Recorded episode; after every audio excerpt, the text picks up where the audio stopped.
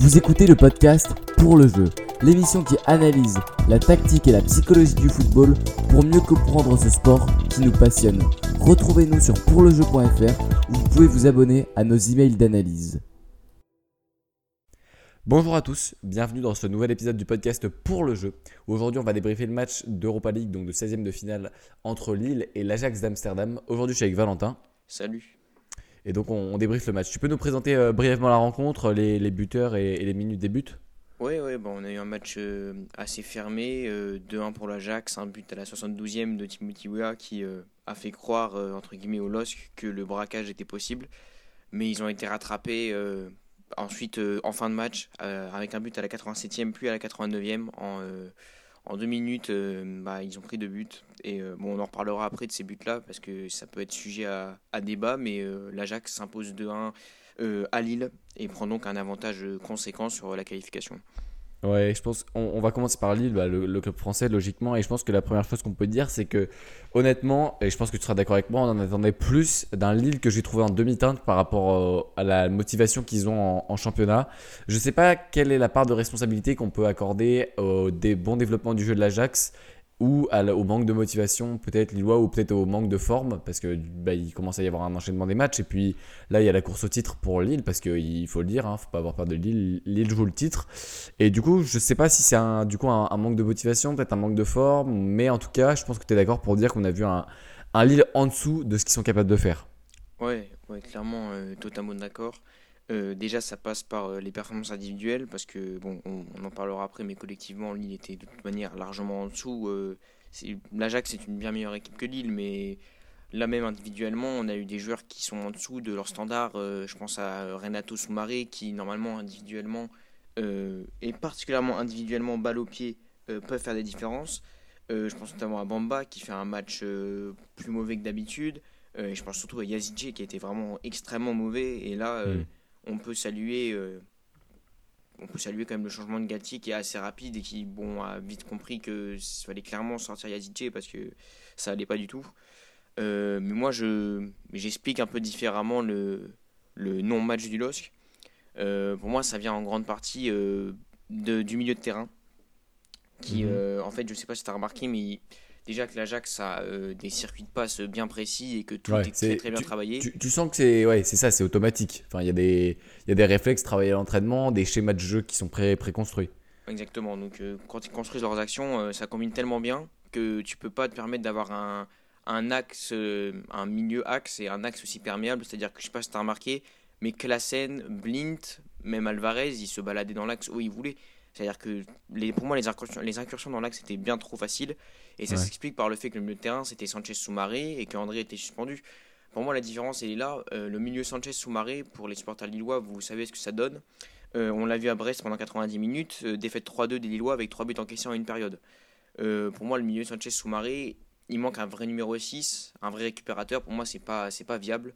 Et même à la relance, je sais pas si tu as remarqué, mais Lille était tellement étouffé par le pressing de Mm. l'Ajax que en fait, euh, Sanchez et Soumaré touchaient pas de ballon. C'est-à-dire que Eh ben oui. ça passait par pas- Fonte et Fonte euh, ne faisait qu'allonger. Et bah, après, le Lille perdait la balle. Quoi. C'était, euh, Et des- les rares fois où, où Sanchez, par exemple, récupérait le ballon, il était directement harcelé, euh, peut-être un peu par Neres, par Klassen aussi, ou, ou par Blint, des fois, qui a, qui a énormément monté, qui, qui a d'ailleurs été extrêmement, extrêmement mobile. et du coup, match. Sanchez essayait de jouer en reculant, mais Sanchez, c'est pas Verratti. Et du coup, il essaye de, de garder la balle, ça marche plus ou moins. Des fois, il arrive à provoquer une faute, des fois, il arrive à relancer à peu près correctement, c'est arrivé deux ou trois fois. Mais des fois, il perd le ballon aussi, et ça donne directement une occasion pour l'Ajax, tu vois. Oui, complètement. Donc moi, je situerais le problème euh, dans la relance. En fait, en fait, pour moi, la clé du match, c'était le milieu de terrain. Où à partir du moment où, euh, face au pressing de l'Ajax, t'es pas capable de relancer correctement et t'es obligé d'allonger à chaque fois et que tu sautes le milieu de terrain, euh, dans une formation en 4-4-2, c'est pas possible. Surtout quand tes deux, quand tes deux joueurs de devant sont pas des joueurs de tête exceptionnels. Donc pour Mm. moi, c'était vraiment euh, la bataille remportée largement par l'Ajax. Et, euh, et aussi, donc, euh, forcément, défensivement, je pense que ça, Sanchez, le milieu Sanchez Soumaré a joué dans le fait que bah, les incursions étaient bien trop faciles et les combinaisons étaient trop simples. Donc, on a perdu un peu, le, comment dire, peut-être un peu la, la, solidité, la solidité défensive qu'on avait l'habitude de voir à Lille quand même. Euh, alors, bien que Lille n'ait finalement pas encaissé de but euh, jusqu'à la 87e minute, il y a plusieurs fois, on est vraiment pas loin d'encaisser un but. Et c'est d'ailleurs, je sais pas si tu as remarqué, mais c'est on peut mettre ça aussi sur le dos des attaquants de l'Ajax, hein, parce qu'il y a des coups qui sont quand même très mal joués. Euh, il y a parfois des mauvais choix. J'ai plusieurs fois des mauvais choix. On se dit, euh, Lille s'en sort bien quand même, parce que c'est un peu étrange. Quoi. Ouais, des fois, ou sur des centres en retrait, c'est mal joué, ou même la mauvaise passe est trouvée lors d'un contre. Euh, c'est vrai que des fois, ça, ça arrivait. Et d'ailleurs, peut-être que les circuits de passe étaient bien travaillés, mais c'est vrai que quand il a fallu sortir un peu de créativité, peut-être pour, pour trouver la passe qui va renverser le jeu, voir l'attaquant du côté opposé pour qu'il essaie de débouler devant le but. Ça n'a pas marché. Et il faut aussi souligner la performance de, de Mike Maignan, qui, euh, malgré bah, la fin de match qui est toujours très dur, hein, quand tu prends deux buts en deux minutes pour un gardien, même s'il y a un penalty, même si euh, tu n'es pas entièrement responsable, euh, c'est compliqué. Mais c'est vrai que sinon, Maignan a fait quelques, parades qui ont été, qui ont été assez intéressantes.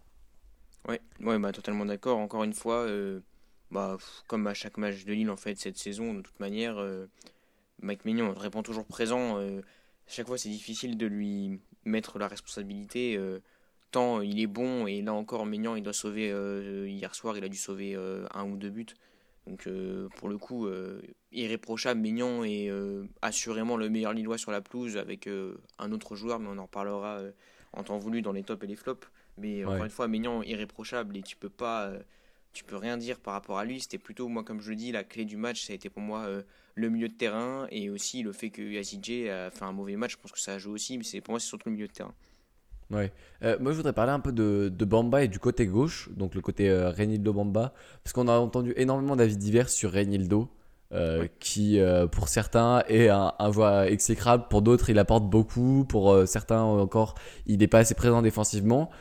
Euh, moi, je trouve que sa performance d'hier, euh, elle est un peu au-dessus de, du, reste de l'équipe. Je pense qu'il n'a il pas été mauvais et que pas mal de ballons qui auraient pu être intéressants ont été gâchés par un, Bamba un peu moins, un peu moins bon que ce qu'on a l'habitude de voir en Ligue 1. Bamba, c'est un joueur que j'ai j'ai pas j'aime pas beaucoup euh, ce joueur depuis je sais pas depuis qu'il est depuis qu'il est à Saint même même quand il était à Saint je, je le trouvais pas je le trouvais pas transcendant euh, sur les dernières saisons avec Lille, je pense que tu, me suis pour dire que c'était pas c'était pas le meilleur joueur du tout, même s'il était dans la dans la bip bip et, ce que tu veux. Mais je trouve que cette saison déjà ça, ça va beaucoup mieux.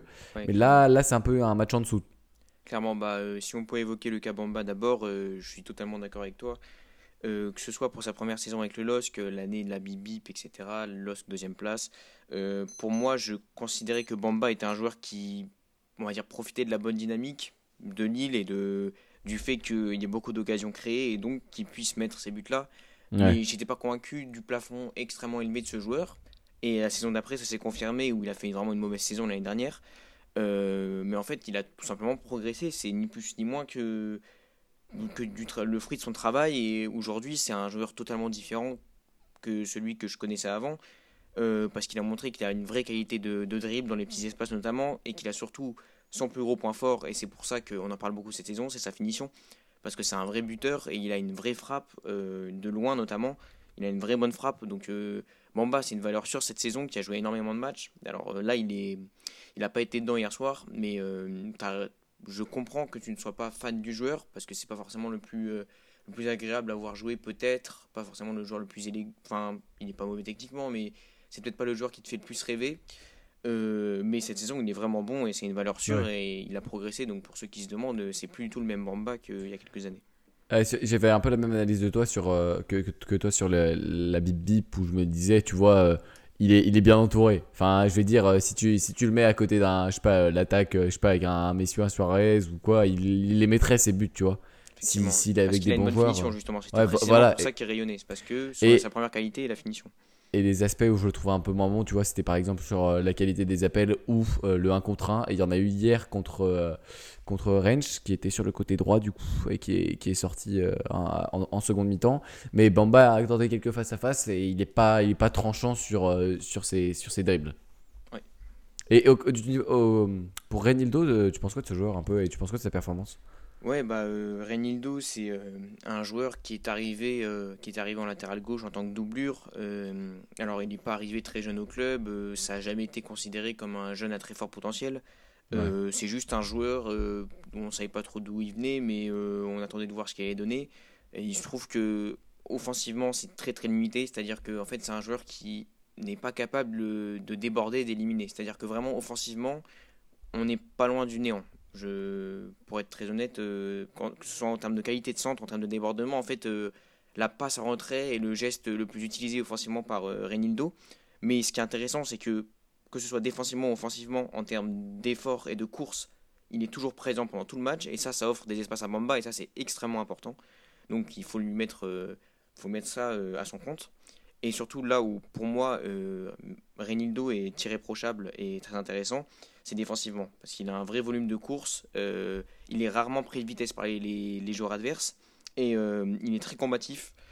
Et pour le coup, défensivement, Renildo, c'est vraiment. Euh, il enchaîne les bons matchs en ce moment. Alors, offensivement, pour moi, il a un plafond qui fait qu'il ne pourra pas faire mieux que ce qu'il fait maintenant, parce que c'est pas dans son profil. Mais euh, dans les courses et défensivement, franchement, euh, rien à dire sur ces derniers matchs. Donc, pour moi, c'est pas un joueur exceptionnel, mais il rend plutôt de bons services. Mais même s'il rend de bons services, en tant qu'observateur du LOSC, pour moi, c'est évident le chantier principal en termes de d'individualité à, améliorer, à remplacer, c'est un latéral gauche LOSC, clairement.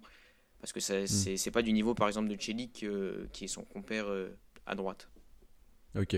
Euh, ouais, je pense que je pense qu'il y a pas mal de gens qui te qui te rejoignent là-dessus au niveau des au niveau des, des supporters des supporters lillois. Parlons un peu de, de l'Ajax maintenant, qui est une équipe que je trouve. Je, je, me posais la question, tu vois, avant le match combien il reste de personnes de, ceux, de l'équipe qui a fait tomber Madrid euh, au, Barnabeu. Et euh, là, sur la, sur la feuille, je regarde la, compo, il y, avait Tadic, il y avait Neres et il y avait Tagliafico.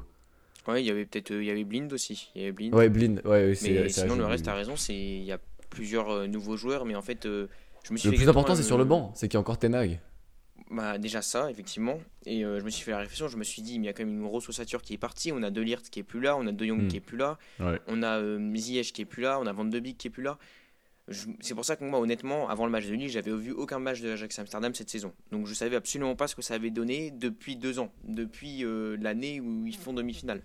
Et là, j'ai hmm. eu la confirmation que clairement, l'ossature, je sais peut-être qu'une partie de l'ossature de l'équipe est partie, mais en tout cas, le, la manière de jouer est toujours la même et ça, ça veut donc dire que les joueurs qui arrivent euh, savent très bien ce qu'ils ont à faire et euh, suivent, suivent un cadre précis fixé par l'entraîneur et qui s'intègrent parfaitement au collectif. Aujourd'hui, Alvarez, est-ce que tu as l'impression que, que c'est un nouveau? Non, pourtant c'est un joueur qui arrive l'année dernière, mais ils se font parfaitement dans l'équipe et tu sens que c'est des joueurs qui sont... Après, il y a encore des joueurs très complices, hein, Klassen, Blint, Neres, Tadic.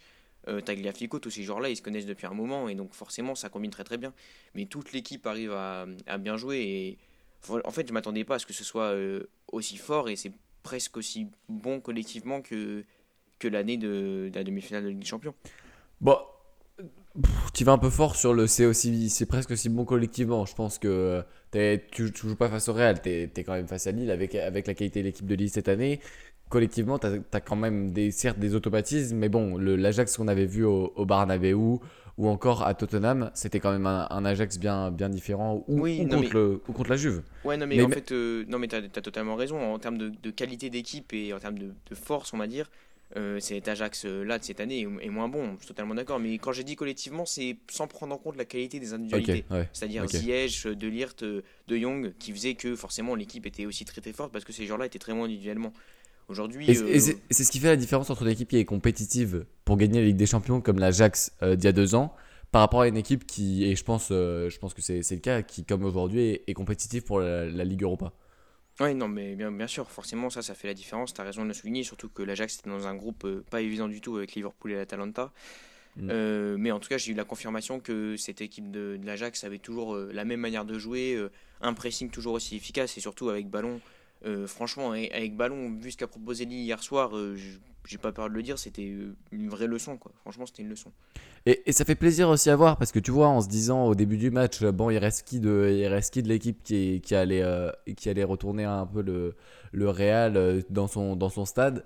Euh, il reste pas beaucoup de joueurs et tu vois, tu peux te dire, oh non, enfin, l'Ajax, c'est une équipe qu'on a adoré regarder en Ligue des Champions. Ça a été des, des moments historiques. Que tu sois pour ou contre le Real, pour ou contre la Juve, pour ou contre Tottenham, tu dois reconnaître qu'il y, a eu un, il y a eu un travail formidable. Euh, des, des, des, matchs qui, pour tous les amoureux du foot, font que tu as, vibré par la qualité du, jeu proposé. Et là, tu peux te dire, mince, l'Ajax a perdu, a perdu son ossature. Et finalement, et finalement, tu te retrouves avec un Ajax qui ne perd pas sa philosophie et qui, même si les individualités sont en dessous, garde l'esprit de groupe qui est de proposer un, beau football. Ouais, clairement, et c'est pour ça qu'ils avaient eu autant de, symp- de sympathisants euh, l'année de leur épopée. C'est parce que euh, on a un, football, euh, c'est ouais, clairement en tant que spectateur, euh, faut dire. Même Ouais. moi, j'ai été impressionné alors que, je- je suis, je suis supporter lillois. Euh, j'ai été impressionné par, euh, par ce qu'ils ont proposé et ouais, ça m'a clairement rappelé ce, qui ce qui s'était passé il y a deux ans. Et bon, ça m'a, au final, ça m'a sur le, le, le lendemain, ça m'a mieux fait digérer la défaite parce que je me suis dit que de toute façon, il y avait deux classes d'écart largement entre les deux équipes. Mais Ouais. bon, sur, sur le coup, j'étais quand même un peu. euh, je me suis dit, c'est pas possible. C'est Ah, la même équipe qu'il y a deux ans où ouais, c'est là, c'était vraiment une leçon. Quoi. Il y avait, euh, il y avait clairement pas photo sur les. Enfin, même pendant tout le match. Je- franchement, pendant tout le match, il n'y avait pas photo. Alors, par contre, moi, je mettrais une nuance. Ouais. que certes, la domination dans euh, tous les aspects du jeu, que ce soit le pressing, euh, l'utilisation du ballon, attaque placée, même, même les contres où le LOSC n'a pas réussi à être efficace. Là où je mettrais une nuance, c'est qu'en termes de production de grosses occasions, quand on y réfléchit bien, l'Ajax n'a pas produit une, énorme quantité. Il y en a eu beaucoup d'occasions, mais c'était pas si énorme que ça par rapport à ce que certains peuvent dire. Tu vois ce que je veux dire? Et, c'est là où je pense que tu vois, ta, ta, ta notion de qualité collective et qualité individuelle joue beaucoup parce qu'une équipe qui a une grosse qualité collective comme l'Ajax actuellement va être capable d'amener des ballons devant le but ou pas loin de la surface. Mais au final, il faudra toujours au moins un joueur avec une qualité technique supérieure ou un joueur sûr. qui se démarque vraiment pour aller euh, soit transformer une, une action normale en une action vraiment tranchante, soit finir une action et, et mettre le ballon au fond des filets. Oui, bien sûr. Bah, là, la preuve, euh, hi- hier, il n'y avait, pas, euh, il y avait ni Haller ni Gravenberch. Euh, Haller, qui est quand même le 9 titulaire euh, de l'Ajax, là, ils sont partis sans 9 hier. Ils sont partis avec Tadic. Et Tadic, comme tu l'as vu pendant le match, a euh, souvent Mm. dézonné côté gauche. Ah Ce oui, qui fait que retrouves avec des offensives de l'Ajax sans numéro 9. euh, forcément, pour mettre des buts, c'est plus compliqué. J'apprends rien à personne, mais euh, quand t'as pas numéro 9 sur le terrain, euh, à moins que qu'il y ait un joueur qui prenne cette position durant le match, là, bah, ça, ça a pas mal permuté, mais forcément, avec un joueur de moins qui n'est pas présent dans la surface, euh, ça peut t'empêcher potentiellement d'avoir plus d'occasions de but. Donc je sais pas ce que ça aurait donné avec Haller. Je vais pas euh, réécrire l'histoire. Mais, euh, mais en tout cas, je, je reste quand même assez admiratif de ce qu'ils ont fait. Et euh, au final, je reviens sur ce que j'ai dit par rapport au nombre d'occasions créées. Au final, de, de grosses, grosses occasions, il n'y en a pas eu énormément, énormément non plus. Ce qui fait que ça aurait pu être très mal payé pour l'Ajax finalement, parce qu'ils auraient très bien pu finir à, à 1-0 avec le hold-up de Lille. Quoi. S'il a passé Ouais. le but en fin de match. Ouais, ouais, je suis, suis d'accord avec toi. Euh, au, au niveau des faits de jeu maintenant, bon, il y a la- le premier truc le plus. Ça a été un peu des, des faits de jeu quand même, parce que le but de Lille, Timothy Weah, 72e, c'est Tagliafico qui fait une passe en retrait hasardeuse. C'est une erreur menant, euh, menant à- au but du coup de Weah qui, qui d'ailleurs est réaliste. hein. Il prend le ballon, euh, il voit qu'il a l'opportunité, il met le ballon au fond des filets, donc c'est est bien bien joué de sa part. exécuté, hein. la finition est bonne euh, entre les jambes du gardien. Donc, euh, Ouais, mais ouais, ouais, tu vois, il est pas si vieux et, et tu peux te dire, bon, est-ce qu'il est va réussir à avoir la lucidité? Il a l'action du match, il a le, le, le ballon le plus important de Lille, il a, il a 20 ans, euh, il vient, enfin, il va, il va, il va en avoir, euh, il va en avoir euh, 21. Et du coup, euh, tu peux te dire, bon, il va pas paniquer, enfin, j'espère. Et au final, il prend ses responsabilités, il met le ballon Ouais, au fond des filets, ce qui n'était pas donné. Donc, il y, a- il y a cette action, il y a ce fait de jeu-là de, Tabli- de Tagliafico qui, sinon, fait un, fait un bon match. Et puis, le deuxième fait de jeu, le deuxième gros fait de jeu, c'est 87ème, c'est le, c'est le penalty qui a été beaucoup contesté. Bon, déjà, le premier truc à dire, c'est que, bon, le, le process de l'arbitre euh, siffle le péno, ensuite il y a la contestation, euh, enfin l'analyse VAR. La VAR est pas capable de lui donner un, résultat, du coup il va voir le truc. Bon déjà, déjà ça c'est un peu énervant pour quand on regarde le match parce que tu vois tu te dis bon soit tu vas l'avoir tout de suite, soit ils te disent ils disent qu'il faut à, à l'oreillette, mais là c'est vrai que ça a un peu pris de temps. Ce qui est d'ailleurs euh, un, avantage pour, pour l'équipe qui concède le penalty puisqu'il y a eu des, enfin statistiquement plus il y a de temps entre le moment et la, la faute du penalty est sifflée, plus euh, et le moment où le penalty est tiré, plus il y a de chances pour que le, le gardien l'arrête ou pour que le tireur euh, ouais, le tire à côté. Évidemment. ça joue. ouais. Ouais, parce que évidemment il y a plus de, de, de chances de, pour que le tireur se déconcentre. Mais du coup, ça c'est déjà un peu, euh, un peu pénible de voir ça. Et surtout, la question c'est est-ce qu'il y a faute? Alors moi je dis qu'il y a faute parce que certes il glisse, enfin je vous invite à voir les actions. Certes il glisse avant euh, de toucher, euh, je sais plus qui commet la faute, avant de toucher Renato, Ah, non? Renato, ouais, Renato. Ouais, c'est Renato. Euh, avant de toucher Renato. Mais euh, enfin, Renato est clairement sur sa trajectoire et finit de déséquilibrer. Je sais pas ce que t'en penses, mais perso, c'est mon opinion. Bah, euh, franchement, en toute objectivité, et je pense que je suis pas le seul à penser ça, euh, j'essaye vraiment d'être le plus objectif possible et de regarder l'action. Franchement, que après visionnage de la VAR, on en vienne à siffler penalty, moi je trouve ça. euh, franchement, à la limite du scandaleux. Enfin, je veux dire, moi je trouve ça pas normal. Euh, Tagliafico, tu verras, c'est oui, comme tu l'as dit, il glisse, il glisse avant et surtout il, il s'apprête à tomber avant. C'est-à-dire que il, pour si Renato retire son corps, euh, Tagliafico tombe par terre tout seul, quoi. C'est-à-dire Euh, que justement, c'est ça dont je suis pas sûr. Est-ce qu'il aurait pu se, euh, se rattraper ou pas? Bah, pour moi, pour moi non, pour moi Tagliafico tombe, tombe tout seul si Renato n'est pas là. C'est il, il va vraiment, il va à l'encontre euh, du corps de Renato. C'est lui qui va et qui se jette sur le corps de Renato. Selon moi, il n'y a pas, euh, il y a pas penalty et il, il va sur lui, il va chercher le penalty. Et en plus, si tu observes bien le match de Tagliafico, je sais pas si tu as vu, mais il y a eu euh, plusieurs contacts avec Renato plusieurs fois. Même Renato a eu des gestes d'énervement euh, Ouais. sur euh, Tagliafico parce qu'il y a eu même Tagliafico qui a fait plusieurs plusieurs fois où il insiste bien sa chute et il exagère un peu et il, il va chercher la faute c'est arrivé plusieurs fois dans le Ouais, match petit, petit bémol au niveau de l'Ajax là, qui pour moi, euh, même si j'ai essayé d'être objectif, évidemment il y a un penchant pour les équipes françaises, mais petit bémol, enfin les, les simulations ont été, ont été sanctionnées qu'à partir de la 94e où il y a eu le, le jaune pour, euh, pour Broby qui euh, se jette par terre dans la surface, Ouais. euh, li- littéralement, mais c'est vrai qu'au niveau du comportement, je les ai pas trouvés exemplaires et Enfin, ils ont essayé d'énerver hein, d'énerver les Lillois. Et le problème, c'est que ça a marché. C'est que Sanchez, tu sais qu'il a le sang chaud. Ouais, ouais c'est vrai, c'est pour ça que ça a marché sur Sanchez. Et euh, même avant le penalty, il y avait déjà eu des tensions euh, entre les deux. Et même, enfin, il y avait déjà eu des, des exagérations de Tagliafico, de Tagliafico qui cherche la faute, etc. Et là, il a encore réussi sur penalty. Et- Donc euh, ouais. voilà, c'est écoute, j'ai pas envie de dire félicitations à Tagliafico, mais bon, il a obtenu le penalty qu'il a cherché, mais pour moi, il a, ça siffle pas. Le, le problème pour moi, c'est surtout que c'est le rôle de Fonte, tu vois, quand Sanchez s'énerve, de lui dire on se détend, euh, bon, euh, on, on se calme, euh, on joue. Le problème, c'est que Fonte aussi, il a tendance à un peu aussi, à il aller- conteste l'arbitrage. Ouais, voilà, il va trop voir l'arbitre, il va trop demander, et du coup, ça, quand le capitaine, quand le leader, euh, que ce soit psychologique, euh, enfin, quand le leader de l'équipe, qui, qui, celui qui peut parler aux autres, celui qui peut gueuler, fait un comportement qui va augmenter l'énervement des autres, ça aide pas à casser la spirale d'une équipe. Et, et c'est d'ailleurs quelque chose que Neuer fait très bien. Quand il sent que ses défenseurs s'énervent, il est, et je me souviens d'une situation notamment, tu, tu te souviens ou pas Euh, Il y a 0-0 encore dans le 7-1, enfin dans, dans la rencontre de, de la Coupe du Monde, là, tu sais, où il y avait eu 7-1. Ouais.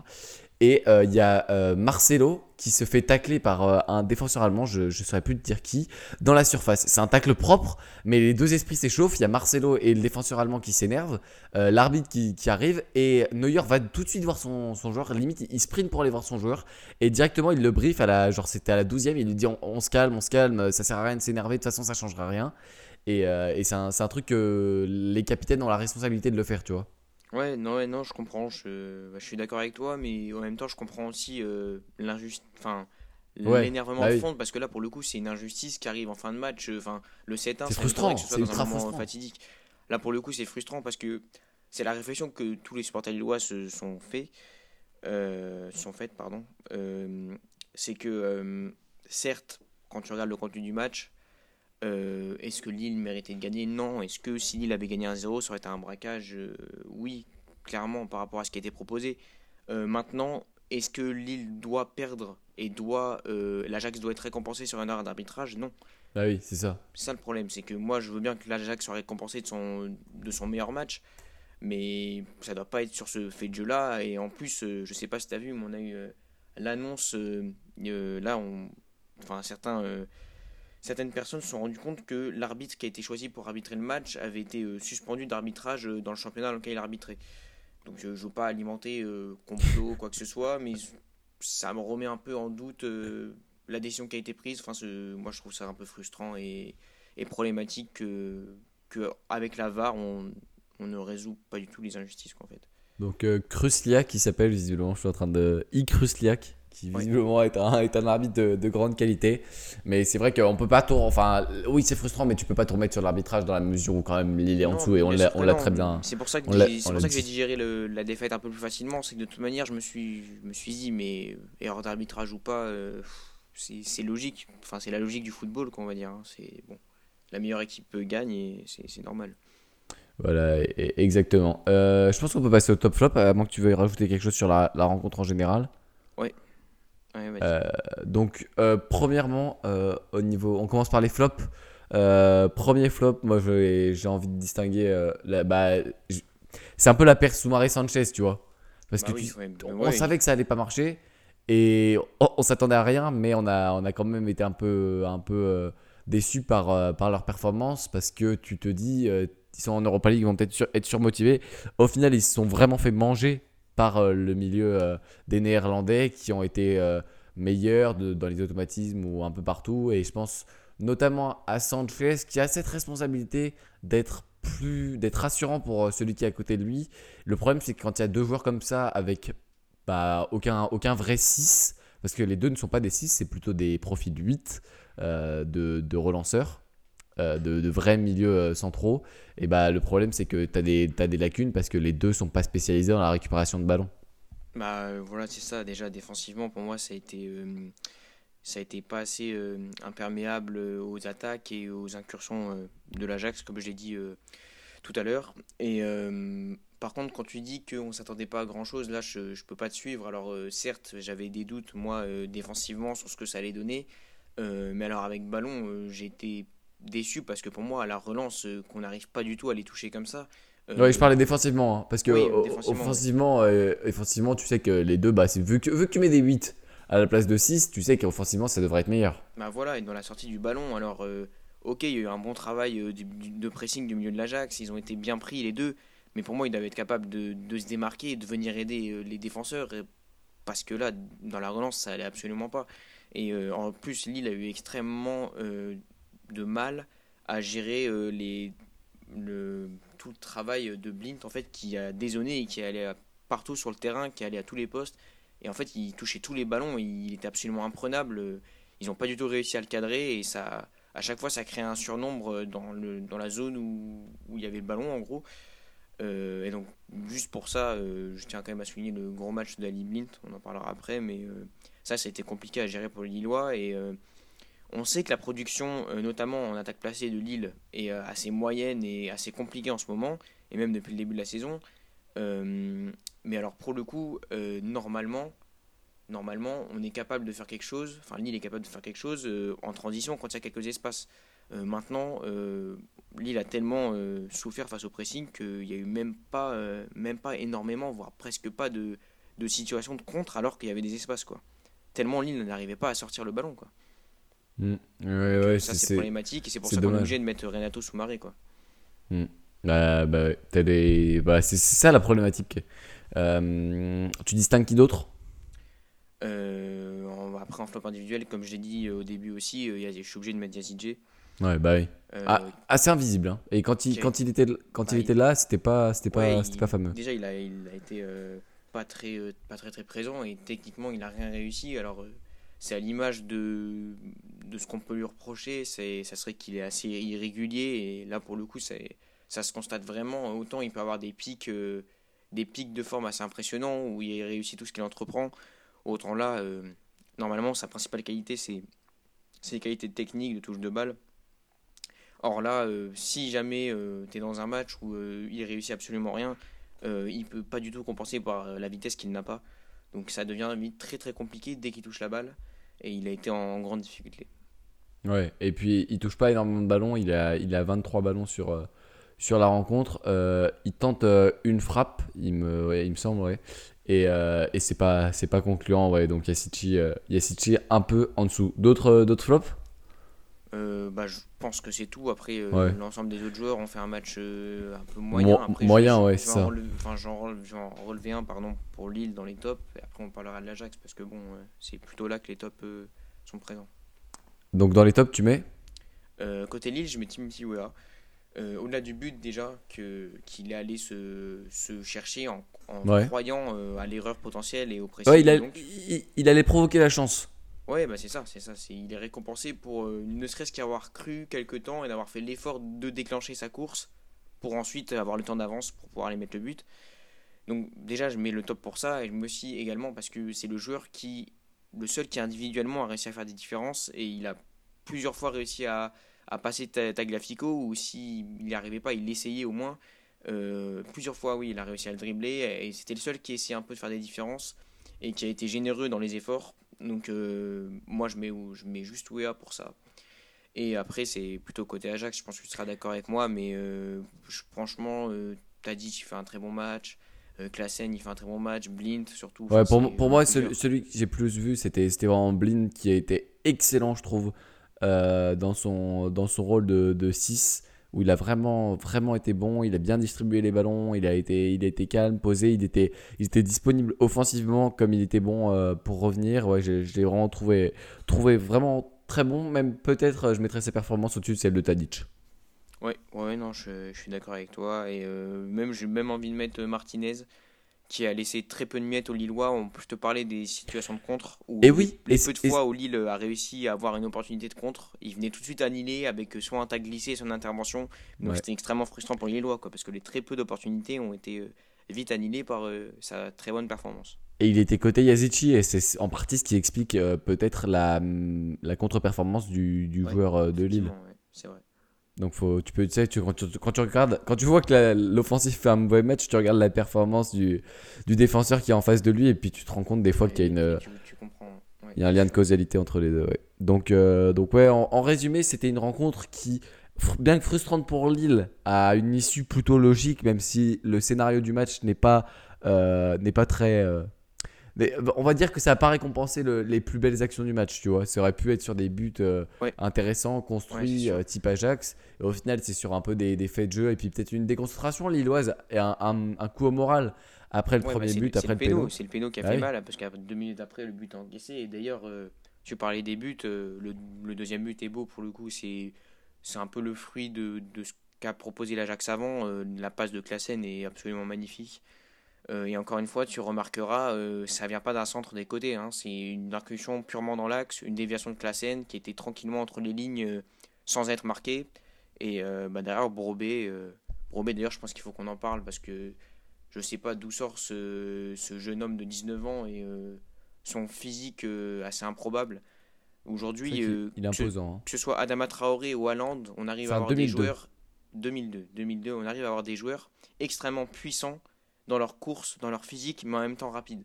C'est moi je trouve ça impressionnant et de les voir jouer, c'est d'autant plus impressionnant. Il m'a fait penser à Adama Traoré, je, je, je trouve ça ouais, franchement impressionnant. Un Je sais pas ce qu'il faut 1m80, exactement, mais- formé, formé à, à l'Ajax. Euh, c'est vrai qu'il a. Pff, Putain, il a, il, a, il a des épaules. Putain, c'est vrai Ah que ouais. c'est- imposant. Quoi. Tu, Non, tu vois arriver c'est ça, lancé comme les pompiers. Il, il court, euh, il a des jambes aussi en plus des épaules. Et euh, c'est vrai qu'il a, déjà, euh, il a déjà joué en, en moins de 21 de la, de la sélection euh, euh, de l'Orange. Et, euh, et on va voir ce que ça donne. Mais là, là, je suis sur, sur Google Images en train de regarder ses, son physique. Et c'est vrai que c'est waouh, c'est imposant. Quoi. Ouais, ouais, c'est imposant. Donc, juste la découverte un peu malheureuse pour le coup, mais, mais ça fait partie des joueurs à, fort potentiel de l'Ajax qui les, les collectionne, on va dire, de toute façon, et qui est très bon, que ce soit dans la formation ou dans le scouting. Donc, c'est pas vraiment étonnant de voir des un, jeunes joueurs encore un émerger beau comme produit ça. de, de Voilà, et quand tu vois les joueurs titulaires aujourd'hui, euh, je ne connaissais ni Timber, ni Rench, euh, ni Brobé, mais euh, j'ai appris à les connaître malheureusement. Et ça prouve que l'Ajax peut compter sur son réservoir de, de très bons jeunes joueurs, quoi, qui, qui en plus sont formés dans un, dans, dans un tel cadre de jeu. C'est forcément, pour moi, c'est propice à la formation, forcément, et au développement des joueurs. Ouais, euh, bien sûr, c'est vrai que c'est vrai que tu as raison sur ce point-là. Euh, tu as, un centre de formation qui fonctionne super bien. Euh, un, bah, un peuple néerlandais qui aime beaucoup le foot. Euh, donc à partir de ce moment-là où tu sais aller chercher les pépites quand elles sont, quand elles sont là, tu as, déjà, t'as déjà une équipe solide qui est, qui est l'Ajax. Ouais. Est-ce que tu veux rajouter quelque chose sur ce qu'on a dit durant cette émission ou tu penses qu'on a fait le tour? Bah, je pense qu'on est bon et au final, tout ce qu'on peut dire, c'est que la, la qualification semble très compromise pour Lille et euh, bah, ça va permettre peut-être de se concentrer plus sur le championnat, de d'essayer de mettre euh, toutes les chances de son côté pour parvenir à remporter les matchs où il va falloir être performant en attaque placée, ce qui est un défi important pour le LOSC quand même. Et euh, on espère que ça va leur permettre de s'améliorer dans ces matchs-là et de pouvoir maintenir une, régular- une régularité suffisante pour euh, peut-être le titre. Le titre, c'est difficilement envisageable, mais euh, en tout cas, le Pas top tant 2. que ça. Le top Ouais, 2. On- verra à, voir comment ça se, ça se goupille. En tout cas, merci de nous avoir écoutés. On essaiera de se faire des, épisodes avec une, une, petite semaine européenne sympa qui arrive. Là, il y a le petit Atlético Chelsea et puis le, le Atalanta euh, Real qui, euh, qui nous attendent. Euh, surtout Atalanta Real, j'ai hâte, de voir, hâte de voir ce match. On vous souhaite, on vous souhaite un, bon week-end et puis, et puis on se dit à la semaine prochaine. Salut.